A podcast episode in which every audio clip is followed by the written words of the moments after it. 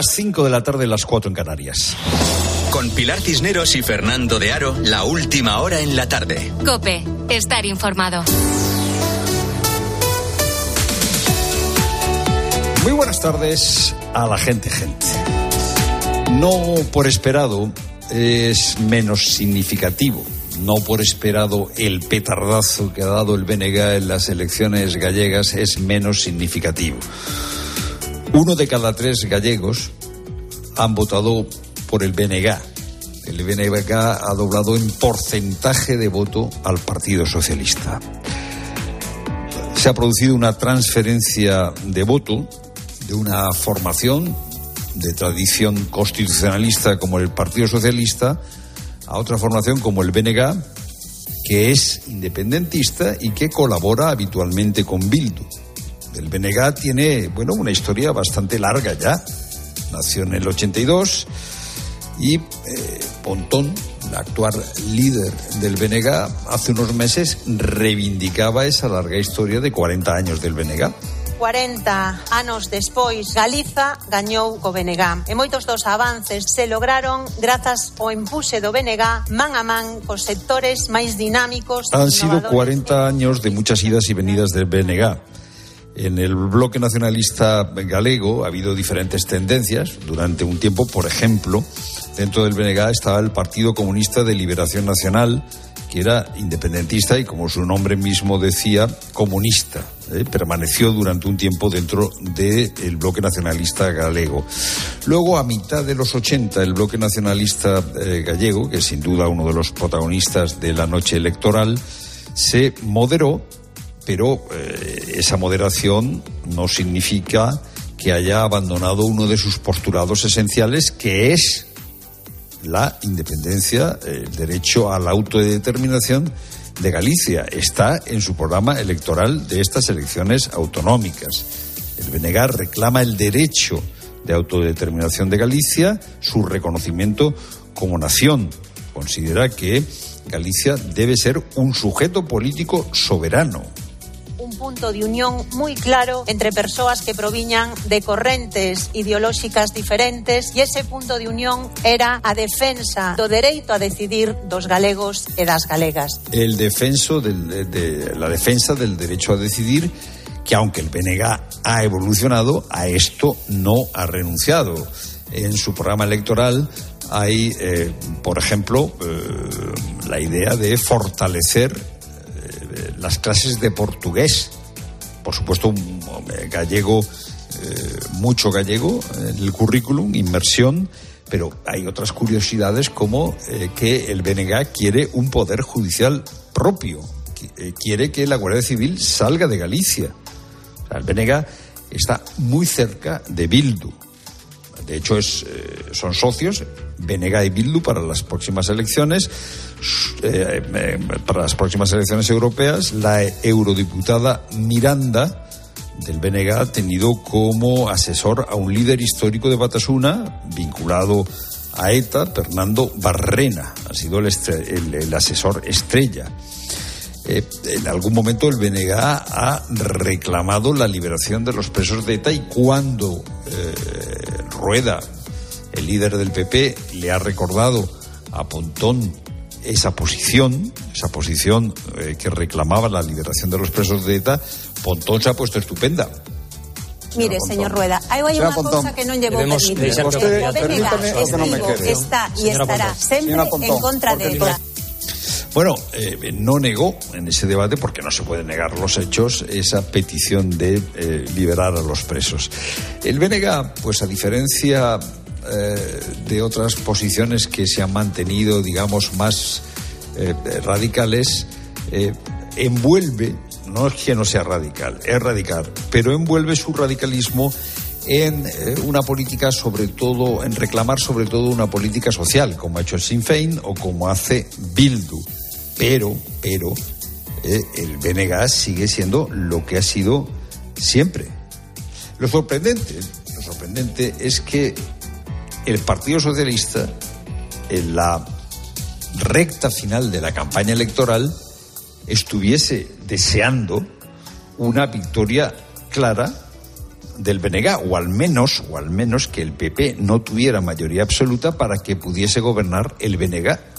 BNG que se parece, si a algo se parece el BNG, es a Bildu. Es verdad que no tienen a las espaldas una historia de terrorismo, pero como Esquerra y como Bildu, lo que quieren es la autodeterminación. Es lo primero, no lo único. Buenas tardes, Vilacineros. Buenas tardes y precisamente en Galicia empieza en estos momentos la reunión de la Ejecutiva Regional del PP gallego después de revalidar este domingo la mayoría absoluta del partido en la comunidad con 40 escaños. Un encuentro en el que participa el líder de los populares y expresidente de la Junta, Alberto Núñez Feijóo. Y el primer hospital de Europa en tratar a sus pacientes con micromarcapasos está en Barcelona. Es el Hospital San Pau que ya ha empezado a implantar esta nueva generación de dispositivos sin cable y que tienen el tamaño, por ejemplo, de la cápsula de un medicamento o del tapón de un bolígrafo estándar. Estos marcapasos, los más pequeños del mundo, duran un 40% más que los anteriores. Yolanda Bernal. Se amplía la vida útil de estos dispositivos hasta los 16-17 años y esto permite que 8 de cada 10 pacientes no requieran un recambio de marcapasos en toda su vida. Ahora mismo en el Hospital de San Pau, entre el 20 y el 30% de los marcapasos que se implantan ya son sin cable. El hospital habla de revolución no solo porque elimina drásticamente muchas complicaciones, sino precisamente por su larga duración. En España, casi 40.000 personas se tienen que implantar un marcapasos cada año. Es la forma más habitual de tratar problemas en la frecuencia cardíaca o algunos tipos de arritmias. Estos dispositivos envían impulsos eléctricos al corazón para que se restablezca su ritmo normal. Y Fernando Grande Marlasca promete más medios para luchar contra el narcotráfico y garantizar más seguridad para los agentes. Así lo ha afirmado tras inaugurar la nueva comisaría de Policía Nacional en Calatayud, en Zaragoza. Mientras, un centenar de agentes de la Policía y la Guardia Civil se han concentrado a las puertas del centro para pedir la dimisión del ministro del Interior por el asesinato de dos agentes en Barbate, embestidos por una narcolancha. El Ministerio del Interior invierte y seguirá invirtiendo en seguridad para garantizar el presente y el futuro de la sociedad española, para luchar igualmente contra las amenazas y proteger nuestras libertades fundamentales, también para favorecer el crecimiento y el progreso de nuestra sociedad. Y comienza una semana de Champions para Atlético de Madrid y Fútbol Club Barcelona. Luis Munilla. Se van a completar esta semana los partidos de ida de los octavos de final. El Atlético de Madrid está volando justo a esta hora hacia Milán para enfrentarse mañana al Inter. La noticia es que ha viajado Morata y también lo ha hecho Gabriel Bautista. Ha contado además Antonio Ruiz que Simeone ha ensayado de nuevo con Marco Llorente en ataque junto a Griezmann. Y el miércoles es el Nápoles Fútbol Club Barcelona con Joao Félix, que va a estar en la lista de Xavi, como ha contado Elena Condis, igual Walter Macharri al borde de la institución en el banquillo del Nápoles. Entre tanto, aquí en la Liga, hoy se cierra la jornada a las 9 con el Athletic Girona y en segunda con el Tenerife Eldense. Lo vamos a contar todo en tiempo de juego para Cope Más. En segunda, por cierto, acaba de caer un entrenador. El Levante ha destituido a Javier Calleja y asume el cargo el director deportivo Felipe Miñambres. Y en tenis, esto es de última hora, Paula Badosa se acaba de retirar entre lágrimas en su debut en Doha y otra vez por problemas físicos. Es momento ya para la información de tu cope más cercana. Pilar Cisneros y Fernando de Aro. La tarde. Nara Seguros de Salud y Vida te ofrece la información de Madrid. ¿Qué tal? Muy buenas tardes. 16 grados en la puerta de Alcalá. Mañana nos espera tiempo estable con máximas cercanas a los 20. En cuanto al tráfico, accidente en la M40 en las tablas sentido A6. Circulación lenta además de entrada por la 1 en las tablas A6 Majada Honda y en la M40 en Coslada sentido A3. Un incendio declarado este lunes en la cocina del bar Los Torreznos en Alonso Cano 69 Chamberí ha generado una gran columna de humo y ha afectado al edificio colindante, pero afortunadamente no ha dejado heridos. El fuego se ha iniciado sobre las dos y media. El humo se ha propagado desde la campana de la cocina hasta el edificio de viviendas anexo, aunque no ha sido necesario desalojar a ningún vecino ni se han registrado heridos o intoxicados. Escuchas la tarde de Cope con todo lo que te interesa, con Pilar Cisneros y Fernando de Aro.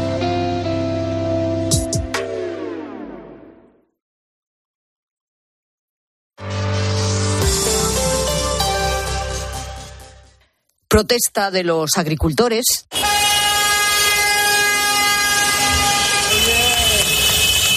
Protesta de los riders. Bueno, cuando no hay protestas, ¿no? De algún colectivo. En las últimas semanas, por ejemplo, estamos muy pendientes, ¿verdad? De todo lo que tiene que ver con ese estallido del conflicto en el mundo del campo.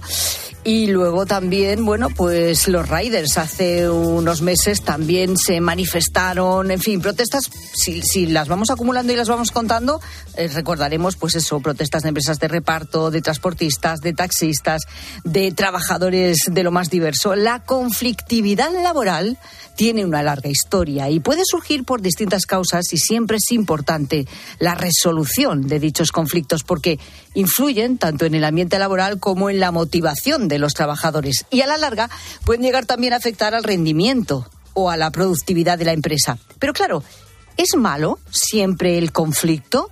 ¿O puede incluso llegar a ser necesario para que las cosas cambien a mejor?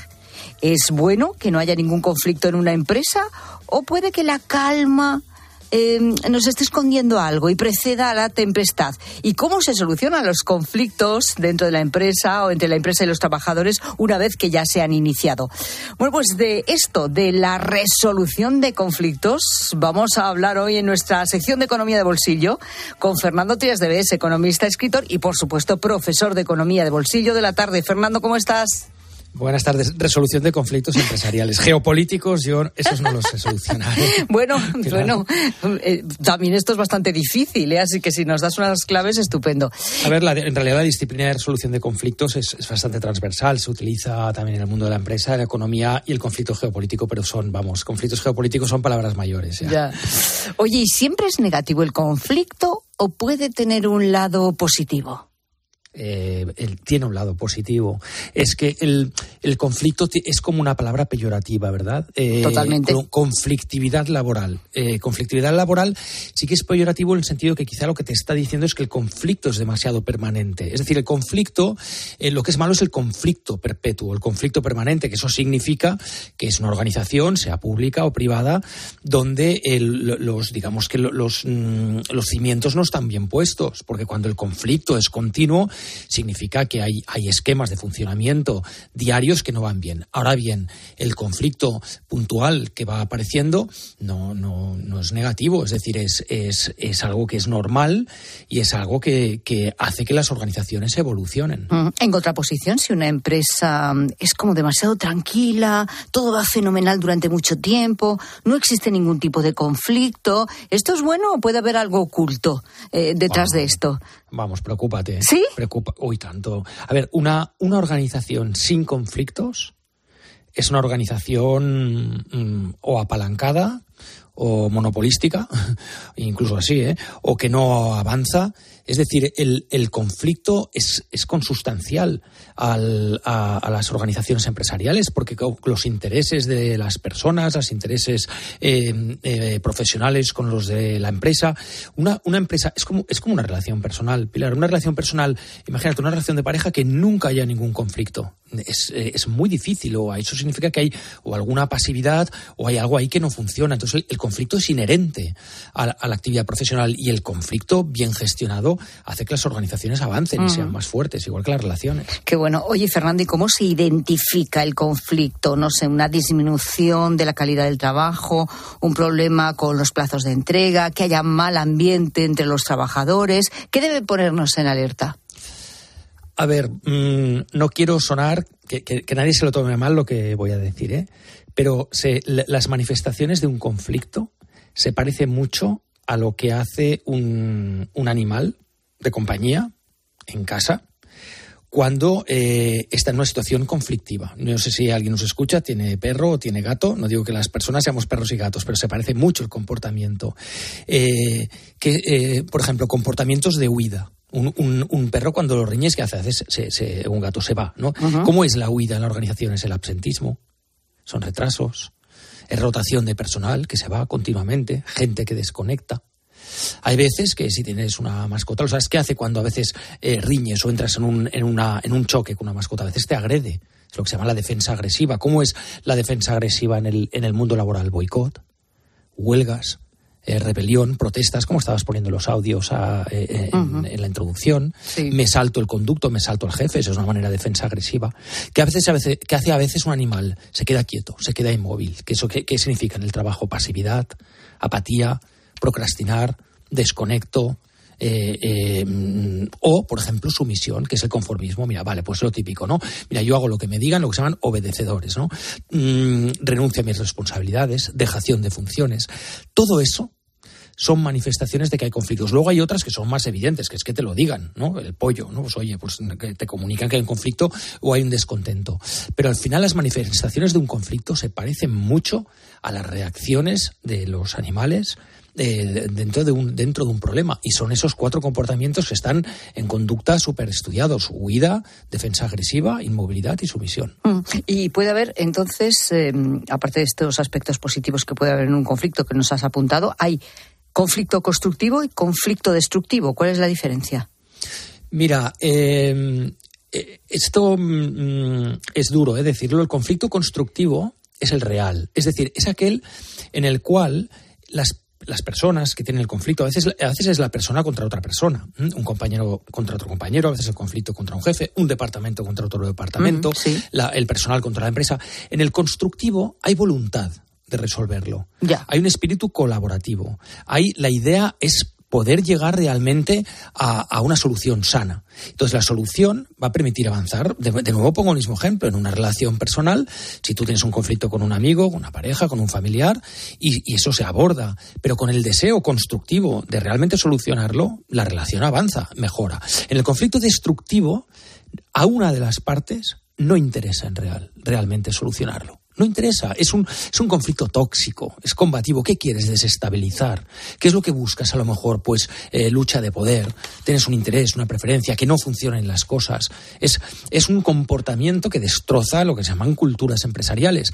¿Hay gente que lo hace? Sí. Hay gente que lo hace por lo que sea, no, no porque sean malas personas, miedo al cambio, no me gusta eh, este superior que me han puesto, quiero que lo cambien, em, luchas de poder, a veces eh, es lo que yo llamo cupones acumulados, ¿no? Esta me la guardo, esta, que me hicieron o me llevo tantas que me han hecho que ahora, ahora vas a ver. una actitud vengativa. Una actitud vengativa, rencorosa, efectivamente el miedo, el miedo al cambio es muchísimo, eh, genera mucho conflicto destructivo, ¿no? Entonces, el, conflicto destructivo es natural, pero no se puede jugar a eso, porque en realidad no hay interés de solucionarlo.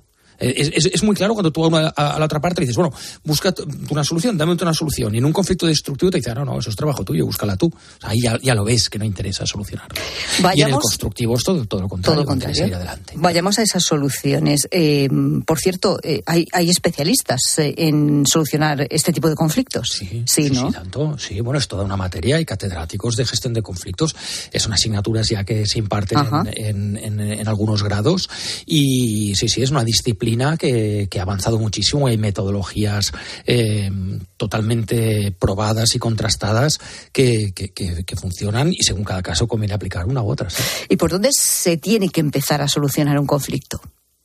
Mira, el, primer paso es reconocer la existencia del conflicto. asumir que, hay, hay algo que hay que resolver.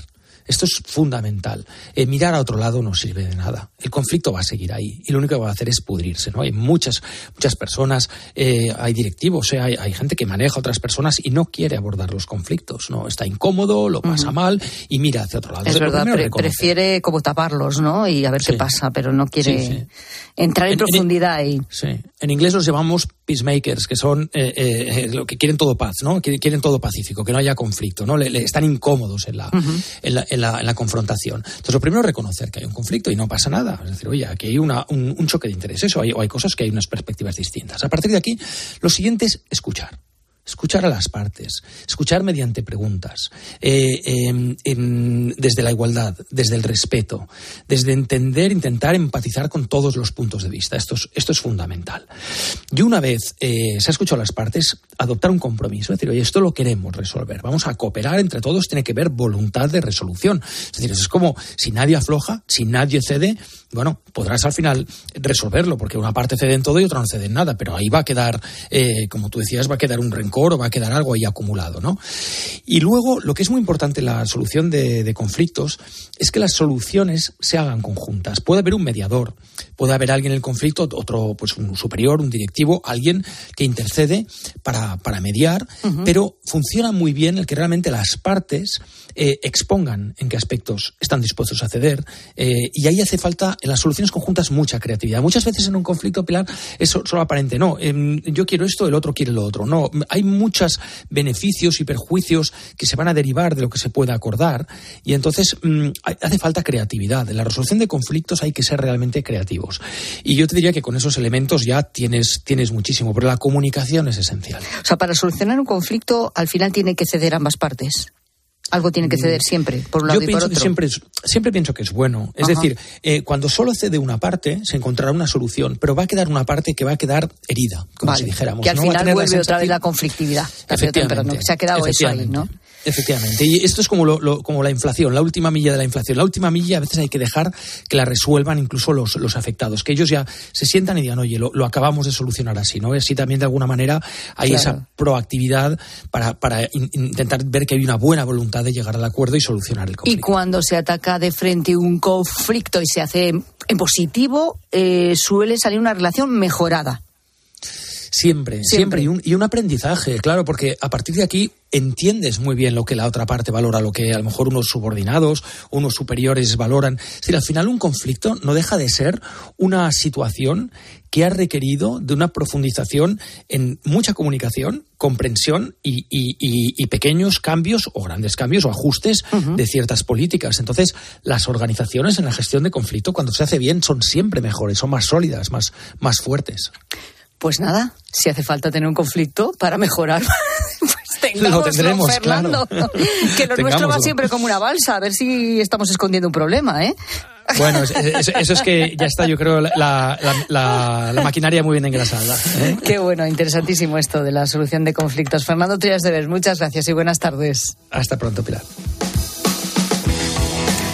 Las 5 y 22 minutos, hora menos en Canarias. Y contamos también en la tarde que Camilo Villarino comienza a trabajar como jefe de la Casa del Rey en la semana más internacional de Felipe VI.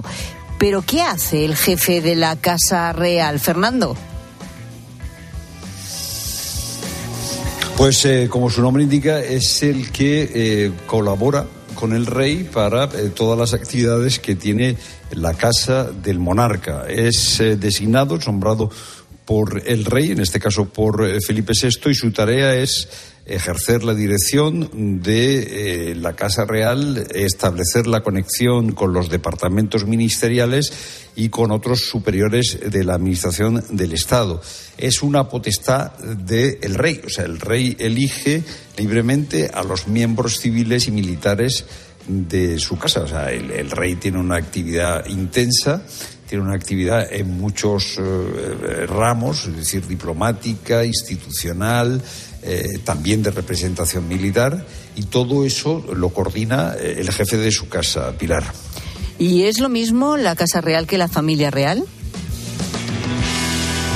No, no, no, no es lo mismo. La familia real en este momento la componen seis personas. El propio Felipe VI, la reina Leticia Ortiz, las dos hijas, ¿eh? el rey Juan Carlos y la reina Sofía. Y la Casa Real es un organismo público, o sea, es un organismo público que está eh, eh, digamos, debajo del jefe del Estado, del rey como jefe del Estado. Y además de distinguir la Casa Real de la familia real, hay que distinguir la familia real de la familia del rey, que la familia del rey incluye eh, a las hermanas, a la eh, Elena de Borbón y Grecia, infanta de España, a Cristina de Borbón, infanta de España, eh, a Margarita de Borbón, infanta de España, a Carlos Zurita, duque de consorte de Soria, y Ana de Orleans, princesa de Francia. O sea que hay que distinguir la Casa Real de la familia real, de la familia del rey, que es, digamos, un concepto más amplio y que incluye más vínculos de sangre. ¿Y quién trabaja en la Casa Real, Fernando?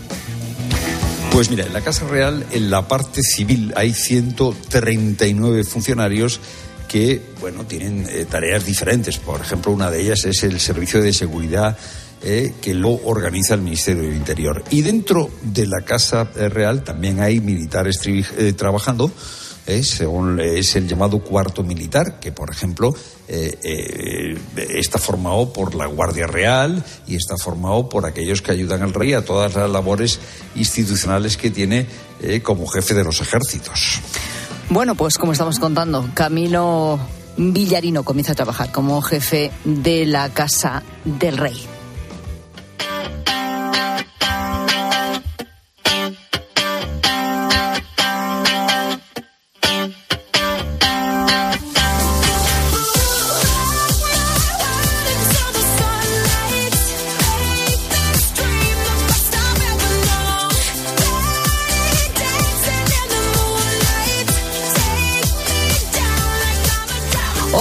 Queremos, gente, gente, que termines la frase. La frase es, ¿quién me mandaría a mí?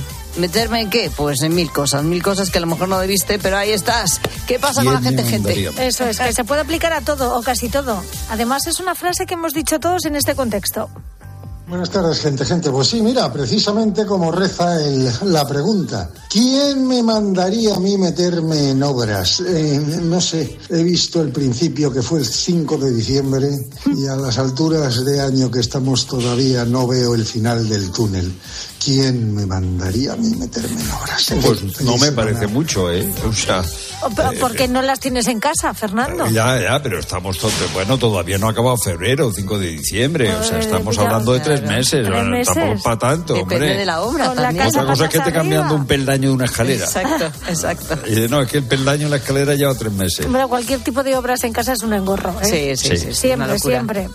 Y luego está claro que cuando dices que eres bueno en algo, eh, muchas veces es mejor no decirlo callarte la boca, ¿eh? Buenas tardes a la gente, gente. Pues, ¿quién me mandaría a mí decir a la gente que me salía muy bien los roscones de Reyes? Pues nada, esto fue hace cuatro años.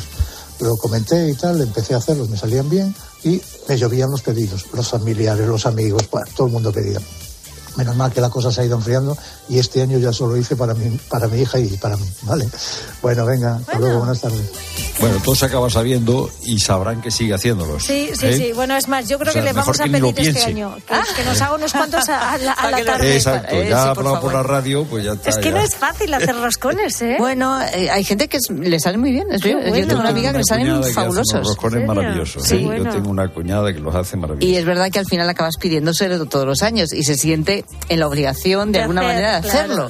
y al final, bueno, pues en algún momento tienen que poner coto a esto, ¿no? Y seguramente dirá la frase, ay, ¿quién me mandaría a mí? ¿no? Exactamente, decir que me salen bien los roscones. Bueno, la verdad es que es una frase que se puede aplicar a cualquier tipo de circunstancia. Muy buenas tardes. Yo veía a mi madre que tenía un cacharrico donde calentaba la cera y se hacía el bigotico. Y yo digo un día, ah, pues voy a hacérmelo yo a ver qué tal. Ay, madre, en qué mala hora, en qué mala hora. Yo me lo puse, pero ¿y quítalo? Pues todo escaldado, bueno, todo quemado, madre mía. ¿Para qué me habré metido yo ande no me mandan a mí? ¿A qué me habré metido yo ¿Eh? en este charco? Buenas tardes, guapísimos. ¿En qué charcos nos metemos a veces? unos euros. ¿eh? Sí, no, hay cosas que hay, hay cosas que salen caras. ¿eh? Sí, sí, o por no preguntar, porque te daba cosas y tal, tú veías a tu madre que yo lo hago un día que no me ya, pero es que hay cosas que parecen fáciles y no lo son. esto, es, esto es, y, casi nada es fácil, ¿eh, Rosa? Casi nada. Casi, nada es fácil, cierto es. Exacto. y luego que, es verdad, a veces nos cuesta mucho preguntar, oye, ¿esto cómo se hace? ¿Esto cómo va? No,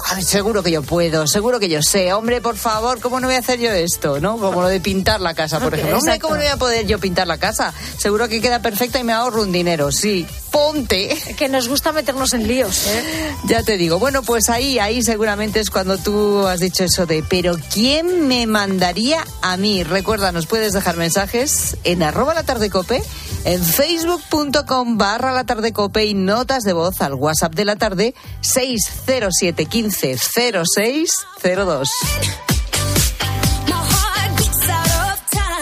Escuchas la tarde. Con Pilar Cisneros y Fernando de Aro. Cope, estar informado. Claves del escrutinio en las elecciones gallegas. La primera, el PP gana con holgura. Aquí van llegando ya los populares, alcaldes y concejales para la celebración. Te lo estamos contando. No estuvo en peligro la mayoría absoluta. Cabe preguntarse, al calor de estos resultados, si muchas veces nos enredamos en debates artificiales ajenos a la realidad. No te pierdas las claves de Carlos Herrera, Ángel Expósito. Pilar García Muñiz, Pilar Cisneros. Fernando de Aro y Alberto Herrera en COPE. También en cope.es y en redes sociales. Cuando Elena abrió su paquete de Amazon, sintió mariposas en el estómago. Tecnología de cocción rápida, en modo grill. Y con esa air fryer, Elena consiguió cumplir sus sueños culinarios por un precio de rechupete. Cinco estrellas de Elena. Productos estrella a precios estrella. Empieza a buscar en Amazon hoy mismo. Si estás de fin de semana en un balneario pero no consigues relajarte porque estás pensando si van a entrar en tu casa, te interesa el seguro de hogar de línea directa, que es tan completo que además de ahorrarte una pasta, incluye cobertura por ocupación ilegal y se encarga de todo lo importante en caso de que ocupen tu vivienda, para que siempre estés tranquilo. Cámbiate y te bajamos el precio de tu seguro de hogar, sí o sí. Ven directo a lineadirecta.com o llama al 917-700-700. El valor de ser directo. 29. Tus nuevas gafas graduadas de Sol Optical. Estrena gafas por solo 29 euros. Infórmate en soloptical.com. En Carglass creemos que todos los parabrisas merecen una segunda oportunidad, incluso los irreparables. Por eso tenemos contenedores en todos nuestros talleres, para que puedan ser reciclados y así darles una segunda vida. Carglass cambia, Carglass repara. Escuchas la tarde. Y recuerda, la mejor experiencia y el mejor sonido solo los encuentras en cope.es y en la aplicación móvil. Descárgatela. ¿Sabes lo que se lleva? Se lleva la repostería sin, sin huevo. Con Yolanda, claro. Solo con Yolanda los bizcochos, las magdalenas, todos los dulces salen esponjosos y suaves. Y todo sin huevo. Por eso con Yolanda, la repostería sin huevo está de moda. Yo, Yolanda, es lo que se lleva. En la sección de harinas de tu súper. Nos encontrarás en todas las redes sociales. Esta semana en el Bazar de Lidl descubre la mejor variedad de pijamas para toda la familia. Pijamas de algodón sostenible para mujer y para hombre por 9,99. Y para los más peques con dibujos de sus personajes favoritos por 6,99. Lidl marca la diferencia. El ser humano ha desarrollado la inteligencia artificial, pero sacar las legumbres cocidas del tarro nos sigue costando. Hasta ahora, con el nuevo tarro ancho de Legumbres Luengo todo es más fácil. Salen intactas muy rápido y con su sabor único. Legumbres Luengo, la nueva pasta. ¿En qué capítulo de tu vida estás ahora? ¿Quieres hacer una reforma cambiar de coche? ¿Tus hijos ya necesitan un ordenador para cada uno? ¿O quizás alguno ya empieza la universidad? ¿Habéis encontrado el amor y buscáis un nidito? En Cofidis sabemos que dentro de una vida hay muchas vidas y por eso llevamos 30 años ayudándote a vivirlas todas. Cofidis, cuenta con nosotros. Los goles de tu equipo solo se viven así en tiempo de juego. Vamos a ver si aparece el Atlético Aviación.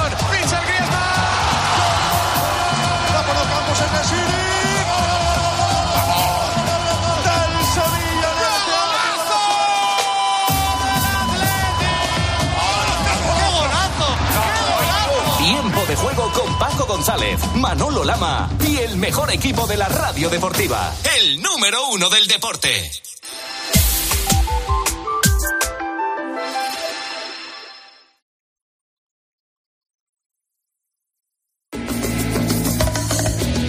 Escuchas la tarde. Con Pilar Cisneros y Fernando de Aro. Cope, estar informado.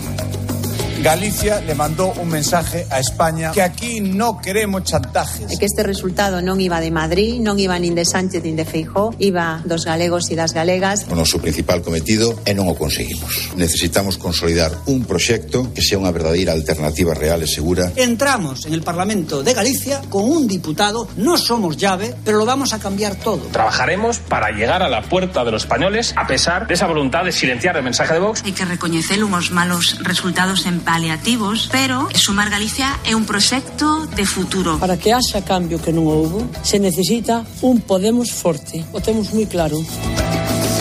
Reacciones de los partidos políticos, de sus líderes después de las elecciones gallegas de ayer domingo. Vamos a intentar comprender las claves de estos resultados. Nos vamos hasta Santiago de Compostela.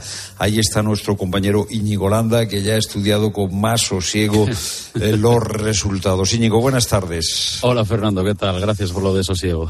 Eh, sí, bueno, habrás dormido poco, pero eh, has mirado los números con detenimiento. Claves de la victoria del Partido Popular. Resultado en las ciudades, resultado en el campo, donde sube. Pues mira, la clave es haber superado la barrera de los 700.000 votos, que son cerca de 80.000 más de los que obtuvo hace cuatro años la candidatura de Núñez Feijo, aunque a diferencia de aquellas elecciones en las que el PP también obtuvo mayoría absoluta, entonces la participación en medio de la pandemia y recién salidos del confinamiento fue del 50%. Y ayer fue del 67%, que es un porcentaje alto para unas autonómicas en Galicia. Muy superior, de hecho, al que se esperaba y se vaticinaba, pero a diferencia de lo que se preveía, ese incremento en la participación no ha castigado al partido gobernante y a su candidato, Alfonso Rueda, sino que este ha sido capaz de sostener el porcentaje de votos. Por lo que el titular del Partido Popular resiste, yo creo que es muy acertado, aunque en condiciones muy distintas a las elecciones anteriores. Y a diferencia de quienes apuntan a que los populares tienen su base en la zona rural y una menor presencia en la zona urbana, eh, os voy a dar un dato. De las siete grandes ciudades de Galicia, el Partido Popular ha ganado en todas, excepto en Vigo, donde lo ha hecho el bloque nacionalista galego, y eso provoca que, aunque ha perdido dos de de los 42 diputados con los que contaba, bueno, eh, tiene una mayoría absoluta holgada, ganando en la práctica totalidad de los ayuntamientos de toda Galicia, con porcentajes que van eh, por provincias de casi el 44% en Pontevedra a más del 53% en la provincia de Lugo, Fernando. Claves del hundimiento del PSOE, Íñigo. ¿Dónde pierde? Pues eh, yo creo que ha perdido en todos los territorios. Solo ha sido la lista más votada en cinco ayuntamientos de pequeño tamaño de la comunidad autónoma de Galicia. Y de hecho se ha quedado como tercera fuerza, y eso es una clave también, en ciudades como Vigo, donde gobierna Abel Caballero con mayoría absoluta desde hace cuatro legislaturas, pero también lo ha hecho en otras localidades más pequeñas, aunque importantes, como Boiro, donde apenas ha llegado después de que esté gobernado por mayoría absoluta este ayuntamiento desde las últimas elecciones municipales, ayer solo obtuvo su candidato Gómez Besteiro el 13% del voto. ¿Cuál ha sido la clave? Pues los socialistas dicen que la culpa ha podido estar un candidato que apenas ha tenido unos meses para exponer su proyecto una vez que quedaron archivados sus largos años en procedimientos judiciales, pero pensar que Gómez Besteiro es la única causa del batacazo es un análisis un poco a la ligera. ¿eh? La configuración de las listas electorales por equilibrios de partido y no por proximidad al ciudadano y hablo de dos cabezas de listas fundamentales como en las provincias de Pontevedra con Elena Espinosa, la que fuera ministra, o una desconocidísima Patricia Iglesias por la provincia de Coruña puede estar también de este, de este batacazo histórico. Fíjate, ayer algún afiliado me hablaba de, me hablaba de la necesidad de convocar un congreso extraordinario urgente para reposicionar el partido, pero la decisión de Besteiro de recoger su acta del Parlamento hace que la posibilidad de un cambio rápido en el Partido Socialista de Galicia sea una muy remota posibilidad. Subidón del Venega, ¿dónde sube? Pues en todos los sitios. Es justo eh, el vaso comunicante para la inversa del Partido Socialista. Sube en ciudades eh, y en ayuntamientos, gana en pocos, pero se convierte en la segunda fuerza, que es justo lo que le ha pasado al Partido Socialista, que ha quedado tercero. Pues el BNG se ha posicionado en casi todos los sitios como segunda fuerza y sobre todo en grandes núcleos, eh, que son evidentemente los que suman más votos y que es quizás lo que le faltaba al BNG para atraer el voto urbano, haciéndose además clarísimamente con el caudal político, y eso ya nadie, nadie lo discuta, que en su día tuvieron las mareas. Y lo hacen, yo creo, por una candidata que atesora casi 20 años de parlamentaria, Ana Pontón, que recogió el BNG en el peor momento de su historia, hace ocho años, con las mareas a punto de hacerlo desaparecer. Pero fíjate, en este tiempo ha sabido, por acción propia y por, y por inacción de otros, darle la vuelta y dejar al BNG en el mejor momento de su historia. Íñigo, gracias por ese análisis que eh, podemos completar. Buenas tardes, Íñigo con la ayuda de José, buenas tardes, José Julio Fernández Rodríguez, profesor de universidad, catedrático. Profesor Fernández Rodríguez, buenas tardes. Hola, buenas tardes. Hay quien dice que no se pueden extrapolar los datos al eh, ámbito nacional, hay quien dice que sí, esto va por barrios, claro, los que pierden dicen que no se puede extrapolar, los que ganan dicen que sí. El voto en Galicia me parece que es dual, es decir, que los gallegos votan de una manera en las elecciones autonómicas y de otra manera en las elecciones generales. ¿Hasta qué punto es extrapolable esto, estos resultados a, eh, eh, un ámbito nacional, al conjunto de España? Eh, ¿Votarían así los gallegos en unas elecciones generales? Eh, vamos a ver, eh, con los datos eh, históricos que se tienen, digamos que el Partido Popular siempre ha ganado en los, en los, recientes, tanto en autonómicas, generales como municipales. Es verdad que en autonómicas siempre pasa, siempre pasó estos cinco últimas convocatorias de 47%, y por ejemplo, en municipales del, de mayo del año pasado, si mal no recuerdo, alcanzó solo el 38%, pero aún así ganaba claramente donde se intercambian más en, en, en, en, generales municipales autonómicas, digamos que es el bloque nacionalista galego y el PSOE. Porque aparentemente hay un trasvase de votos entre ambos partidos, quizás sí. Eh, de todos modos, de todos modos, eh, analizando las elecciones de, de ayer, yo creo que sí hay muchas consecuencias, más que simbólicas, reales en la política nacional. Por un lado, eh, la victoria y la estabilidad del Partido Popular y la fuerza en el enclave gallego del Partido Popular, digamos que ha, ha fortalecido la posición de Feijó a nivel nacional pueden pensar las radio oyentes cuál sería la situación ahora si no se hubiera obtenido esa mayoría absoluta es fácilmente imaginable. Sí, fácilmente adivinable. Nivel, adivinable, imaginable. En cambio, a nivel del PSOE, el descalabro yo creo que claramente fue producto de Pedro Sánchez, ¿no? De, de, de, la mala imagen de política nacional que transmite a todo el territorio por el privilegio de los que tiene con los independentistas. Y también hay otro elemento más mm, interno, ¿no? No menos, eh, más gallego, digamos así, más, más sí. interno que eh, yo creo que la, campaña del PSOE ha hecho un seguidismo continuo del bloque, ¿no? Siempre parecía una comparsa. Daban imagen que querían gobernar, pero como segundones, ¿no? Y ante los segundones la gente vota la primera opción en ese ámbito, en ese sector, que era, que era el bloque.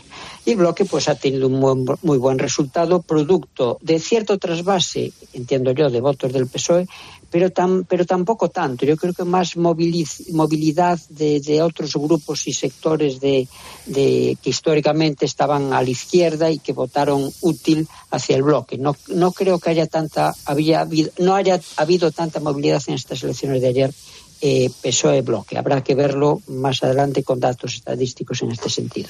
O sea, la gran subida del bloque no se debería al trasvase de voto del Partido Socialista, sino a eh, bueno votantes, por ejemplo, de, lo, de, de, de formaciones como eh, Sumar o como Podemos o como Las Mareas. Sí, el, sí, sí, yo creo que es sí. castigado el voto socialista, los votantes socialistas, eh, vamos, se han echado para atrás y han elegido otra papeleta por razones eh, porque les dolía la amnistía? Eh, yo creo que se han desmovilizado, ¿no? Yo creo que no es que haya, eh, no votaron. Yo creo que, que, no votaron. La gran movilización fue de los de, del Partido Popular, que ha movilizado a todo su electorado, y eh, del electorado del bloque y sus afines, ¿no? Y sus afines, que no están ahí, yo veo que no están ahí los del, los del PSOE. Es un partido, el PSOE, yo creo que, que se tiene que auto, a, a, auto a analizar, ¿no? Me, que en política nacional el gobierno nacional esté coaligado, o mejor dicho, necesite inextricablemente e indefectiblemente los votos de aquellos que quieran romper la Constitución, es un despropósito en una democracia. eh, y eso al final la opinión pública española y gallega eh, lo ve. Aparte de eso, el Partido Socialista en Galicia tiene unas peculiaridades eh, disfuncionales. Digamos que es un conjunto de líderes locales que Vigo, que, que, que, que Lugo, que Coruña, más que una integración de un partido autonómico en sí. Ahí se ve en los líderes que se han presentado a los, en los candidatos, siempre han cambiado, cambiado de candidato. Turiño, Pachi Vázquez, Leiceaga, Gonzalo Caballero, Ora Besteiro. Mm, y se pone ya en duda la, eh, la, continuidad de Besteiro. Yo creo que se equivocan. Tienen que darle cierta continuidad, porque nunca tiene continuidad sus candidatos. Es un despropósito un 31,5% de votos del BNG es un porcentaje muy alto. Es un partido independentista. Uno de cada tres eh, gallegos son independentistas. Eh, no, no, es un porcentaje sin duda muy alto, más alto que nunca. Yo creo que ahí lo ha hecho bien la campaña, ¿no? La, la campaña del bloque ha sido, digamos, vender la socialdemocracia, ha sido muy moderada, aparente, pero sus documentos programáticos siguen siendo los que son, rupturistas con España, intolerantes a nivel lingüístico, enfrentamiento. Mm, esto demuestra, bueno, que el cuerpo electoral, la opinión pública, pues se mueve por, por, ideas eh, que transmiten las redes sociales, los medios y un análisis reflexivo de documentos programáticos eh, más profundos, ¿no? Eso es la dinámica de la, de la política actual, ¿no? No hay que llamar la atención para nada, ¿no? La gente no vota de forma informada, sino que vota por símbolos, por apariencias, por cuestiones emocionales, ¿no? Y, y eso lo moviliza, pues, una campaña, pues, eh, adulterada, no es la palabra, una campaña moderada, moderada ya. con las intervenciones, sobre todo de su, eh, de su líder, eh, de Ana Pontón, que siempre ha estado moderada, aunque, insisto, los documentos oficiales programáticos siguen siendo radicales. En los diez últimos segundos nos explica, profesor Rodríguez, Fernández Rodríguez, el fenómeno de democracia orensana para los catetos de Madrid. Pues es preocupante. Al, al, hilo de lo que decía antes, que la gente no vota informadamente, esto es otro ejemplo. El líder de democracia orensana es un excéntrico, por no decir otra cosa. Y ese es un valor que, que, que vende en democracia muy mal vamos si eh, optamos por eh, líderes excéntricos y no por líderes cabales y, formados democráticamente. Profesor Fernández Rodríguez, gracias por este análisis sin duda muy interesante de lo que sucedió ayer en Galicia. Eh, gracias a vosotros y hasta otro día. Gracias. Mira, Pilar, eh, hasta ahora se decía o se ha estado diciéndole oh, eh, uh -huh. desde anoche que sí. la bajada del PSOE es porque hay una transferencia de voto al BNG. Interesante la hipótesis de Fernández Rodríguez que nos dice mm, la caída del PSOE es desmovilización y el BNG se nutre más de eh, votantes que hubieran sido votantes de Sumar y, o de Podemos uh -huh. que de votantes eh, del PSOE. Esto lo sabremos cuando haya encuestas postelectorales, pero es una hipótesis interesante. ¿eh? Sí, sí, sí. Y luego lo de los líderes excéntricos. Exacto. que lo ha dejado ahí caer. Qué, qué elegancia, ¿eh? líderes no, excéntricos, total, por no decir otra total, cosa. estado genial. Ojo a esto que te vamos a contar también, que me parece súper preocupante. Fíjate, las estafas al seguro se sitúan en máximos históricos, principalmente las que tienen que ver con el seguro del coche. Y te hablo de falsos accidentes con los que intentan cobrar miles de euros, pero oye, afectando además a otros conductores que podríamos ser cualquiera de nosotros. Al llegar a la incorporación a la autovía, pues se me puso, se me metió delante y, y me dijo que, que, yo le había dado un golpe. Digo, pues yo, yo aquí no tengo marca ninguna de un golpe. Y digo, pues yo sí. Y pues tenemos que hacer el parte. Digo, pues no, no, yo no hago ningún parte porque yo no tengo nada.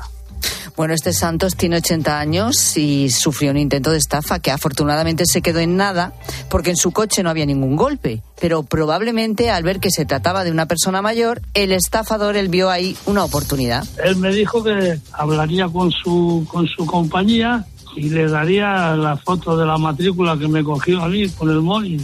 A la compañía mía los lo llamaron los de la suya. Entonces me llamaron a mí que cómo había sucedido eso se lo expliqué y me dijeron, pues nada, no te preocupes que no, no pasa nada. Si no tienes tú ningún, ningún golpe, bueno, como decimos, los intentos de este tipo de estafas se multiplican. Sandra Senjo, buenas tardes. Buenas tardes, Pilar. Y ojo porque detrás de estos fraudes hay particulares, pero también y cada vez más redes organizadas. Sí, algunos intentos de estafa los cometen particulares que llegan a reclamar la incapacidad permanente y hasta 200.000 euros por un accidente leve y muchas veces también provocado. Aquí el perfil del defraudador es el de un hombre de más de 40 años, desempleado o con un trabajo precario. Pero detrás, como dices, están sobre todo las mafias que tratan de sacar dinero a las aseguradoras y a conductores inocentes con quienes se chocan de manera consciente. Son redes organizadas con dos o tres cabecillas que cometen fraudes encadenados, como explica el portavoz de línea directa Santiago Velázquez pues suelen estar involucrados abogados, clínicas, peritos eh, y luego gente pues eh, que intenta sacarle dinero a los eh, conductores inocentes y desde luego a las aseguradoras. ¿no? Hacen un tipo de fraude que lo hacen primero en una compañía, luego en otra, luego en otra, así hasta que se les pilla. ¿no? Solo esta compañía, que representa cerca del 7% del mercado, ha detectado más de 100.000 intentos de estafas al seguro del coche en los dos últimos años, por lo que esta cifra solo sería la punta del iceberg. Pilar. Y por provincias, mira, Cádiz, Málaga y Cantabria son las zonas donde más intentos de estafa al seguro se producen. Pero claro, ¿qué tácticas emplean estas mafias? Porque es importante explicar que hay varios métodos para estafar a las compañías y a otros conductores. Por ejemplo, los llamados rotonderos. ¿Qué es esto, Sandra? Pues es una de las tácticas más habituales. Personas que esperan en una rotonda y cuando ven a otro conductor pasan y frenan en seco para llevarse un golpe y poder así reclamar el dinero. Pero las mafias que hay involucradas superan todos los límites, Pilar. Llegan incluso a aprovecharse de la desesperación de personas vulnerables. Una red, eso ya es muy grave. ¿eh? Es una red en Almería que simulaba abortos en accidentes de tráfico para estafar al seguro. ¿Qué es lo que hacían? Cogían a mujeres que estaban pues, en situaciones de riesgo necesitaban dinero, necesitadas, etcétera, que estaban embarazadas, les daban fármacos, eh, las metían en un coche, daban un golpe al coche y decían que esas mujeres habían perdido al bebé por culpa del accidente de tráfico. Reclamaban auténticas millonadas bueno, madre mía, es que me estoy quedando, de verdad, no, no me lo creo. Bueno, decíamos que con todas estas técnicas, las compañías de seguros han detectado que las estafas, claro, se han disparado hasta llegar a máximos históricos. Ahora mismo, uno de cada diez partes que se comunican son fraudes. Hablamos de una cifra que se ha multiplicado por cinco en los últimos 15 años. Pero en paralelo, las técnicas para detectarlos, afortunadamente, también avanzan y aquí la inteligencia artificial está jugando también un importante papel, ¿no? Sí, claro, como estamos ante fraudes encadenados, los estafadores pues van de una compañía a otra y dentro de las mafias hay varios involucrados que se van alternando para simular accidentes. Ahora, por lo tanto, la tecnología permite en muchos casos identificar estas redes, ver qué personas están conectadas. Lógicamente la tecnología ya estos años atrás nos ayudaba, pero la inteligencia artificial pues nos pone en un nivel quizá un poco mayor, ¿no? ¿Por qué? Pues porque permite conectar, hacer conexiones mucho más rápidas, e indagar si estas personas están conectadas o no, ¿no? Bueno, eso sí, al margen de la tecnología está el olfato, ¿no? La intuición también de los peritos, eh, que sigue siendo la primera barrera para detectarlas. Además de los detectives privados que las aseguradoras contratan en muchas ocasiones. Bueno, lo que está claro es que hay que andarse con mil ojos al volante. Porque, claro, es que a menuda gracia, ¿no? Que estés tú con tu coche tranquilamente y alguien vaya directamente a chocar contra ti o para o, ponerse delante y, y frenar, dar un frenazo para que tú choques contra él, porque como encima le das por detrás, normalmente la culpa se supone que la tienes tú y, y, la lías, o sea, y al final, bueno, claro, es que das el part y tú imagínate, te, te lían, le das, eso suponiendo que no tengas un accidente relativamente importante le das al otro y dices, vale, se hacen los partes, eh, pero es que a ti luego ese parte te va sumando, el, el seguro del año que viene encima te cuesta más caro. Bueno, o sea, es que me parece Daños económicos y si no son físicos sí, si no son físicos, así que cuidadito con esto. Gracias, Sandra. A ti, Pilar.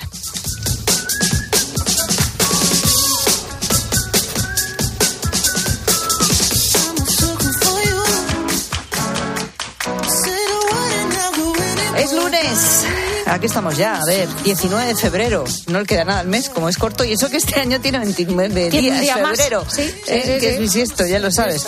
Bueno, que sí, lunes empezamos semana y hoy con la gente, gente queremos, ya sabes, que termines esta frase. ¿Quién me mandaría a mí? ¿Qué fue lo que pasó? ¿Por qué lo dijiste? ¿Ha sido algo que has dicho recientemente, hace ya unos cuantos meses, tal vez años? ¿Qué dice la gente, gente? Bueno, eh, a ver, en el gimnasio se pueden dar mm, muchos casos para que tú digas esta frase. Antes nos hablaba un oyente de su mala experiencia haciendo spinning. Y, y, bueno, no hace falta ir hasta allí para hacer bici. La bici también, Pilar, en tu caso puede venir a tu casa. Buenas tardes, gente, gente. La primera bicicleta elíptica que yo me compré, ¿en qué hora? Los primeros días fue, me compro la bicicleta para hacer ejercicio y el primer día que la, que la traen, me la montan, me la ponen, a los dos minutos de reloj creía que me daba algo. Bueno, luego al final acabé haciendo incluso hora y media, ¿no? Pero claro, es cuestión de tiempo. Y de paciencia, mucha paciencia. Venga, abrazos. Bueno, sí, al principio es que claro, a los dos minutos dices, perdona, pero si llevo dos minutos y me parece que llevo una hora aquí dándole a la bici. ¿Quién me mandaría a mí comprar una bici? Qué horror. Una bici que te compras y que posiblemente no la hayas usado nunca más y la tengas arrinconada a lo mejor si la ha usado después ya cogió la forma. Bueno, ¿eh? todo es posible. También nos contaba María Jesús su experiencia un pelín traumática con la cera pero vamos que no es la única. Hola, buenas tardes, gente, gente. A mí me pasó lo mismo, pero en esto. Dije, ¿quién me mandaría a mí dejarme ahí por los años 80, que fue cuando se puso de moda comprarse la maquinita de cera, que entre mi esposa y mi cuñada pequeña me quisieran hacer la asila y el pecho. Me hicieron una nada más y todavía me acuerdo. Y ahora me quiere hacer mi sobrina lo que son las cejas tatuadas, porque de cejas estoy regular, y he dicho que no, que conmigo no, ya se acabaron los conejitos de India. Lo pasé muy más, muy más, muy más. Venga, un saludito, gente. Pobrecito mío. Una y no más. No, no, no, no. No, no, no. ¿Las, las cejas tatuadas es lo que se llama micro branding o no? ¿O estoy no tengo ni idea. Espérate, eh, ¿Micro no, no, qué? es que- ¿Micro? Vamos branding. a parece mentira que es que es que vamos a ver. Yo las cejas tatuadas que me dices, que no me gusta nada a mí eso. bueno, pues está muy de moda. ¿Qué dices? Una Además técnica quedan de fe- maquillaje semipermanente cuyo objetivo es corregir o reconstruir completamente una ceja carente de pelo o ausente, Eso es lo que tú realizando pelos de forma artística, creando un efecto hiperrealista, pero entiendo que es eh, tipo de tatuaje, ¿no? Bueno, en fin. Bueno, esto es lo que pone aquí. Puede ser tatuaje o puede ser pelo por pelo, ¿no? Implante. Digo yo. No implantan Bueno, cejas. Es que no sé si el, el pelo de la ceja se implanta o es pintado. Yo Aquí las que veo pintadas no me de maquillaje nada. semipermanente. Entiendo que si es semipermanente será una especie de pintura. Tatuaje, pero tampoco fatal. tatuaje, porque es- si no es permanente del todo. Entre la pintura y la ceja tan ancha que se lleva No, ahora, pero te lo ponen con aguja, o sea que. ¿Eh? Uy, uy, uy, uy, uy. Bueno, venga, sigue. Bueno, eh, temita granos. Temita ¿Qué granos, pasa con los granos? también es un temita delicado. Hola, gente, gente, buenas tardes. Pues nada, yo cuando era jovencito tenía un montón de, de granos en la espalda, como la mayoría, ¿no? Le dijo el médico a mi madre, no, cómprale un gel que hay en las farmacias, que es lo que damos antes de operar para limpiar el área a intervenir, que eso desinfecta y con esto se le va a ir todo. Y bueno, ¿tú has visto las patatas asadas? Pues igual tenía yo la piel. pobrecito Sí, sé lo que estoy pensando, pero los granos se te quitaron. Sí, señor, se me quitaron los granos y la piel. Vamos. Pero hombre, vamos a ver. Y la espalda casi Pero si, también. si fue un dermatólogo, ¿no? El médico ha dicho, se, te, se le se equivocaría, utilizarías mal la, la crema. ¿Cómo, ¿Cómo va a ser ese desastre? A lo mejor tu piel, yo qué sé, no. Era atópica, atópica, Es ya posible sabes. que no te fuera son, bien ese gel. Claro, cremas, esa cremas, pieles ¿Quién me atópicas que hay mandaría a muchas. mí? ¿Quién me mandaría a mí? Quítame el granito. Eso, Déjate ahí el déjalo que grano. ya se irán solos. eh. Exactamente. Bueno, ¿y cuántas veces al levantarnos hemos dicho esa famosa frasecita de quién me mandaría a mí?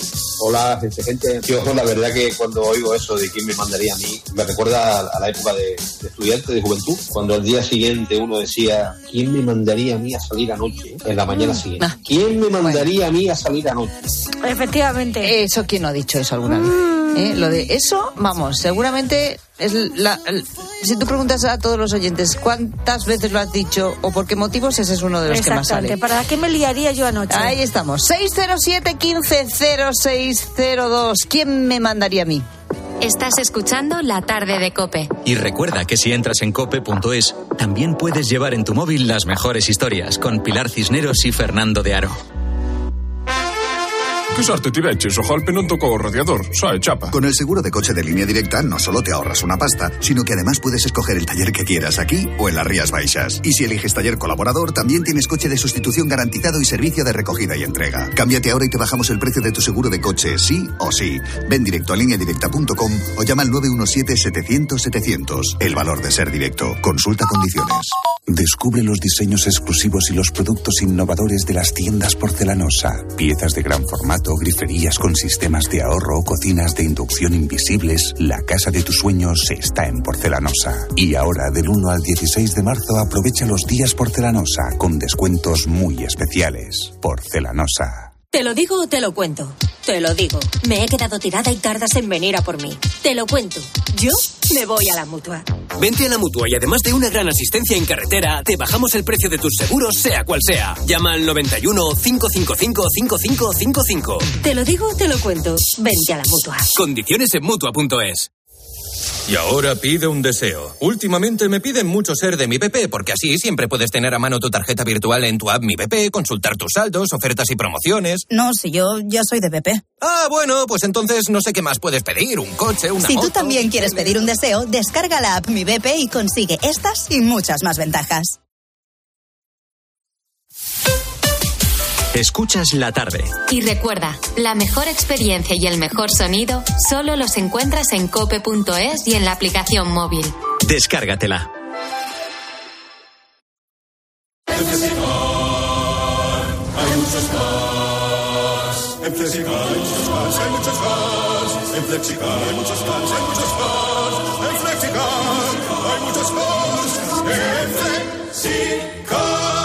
Flexicar, muy flexi muchos cars. En Flexicar.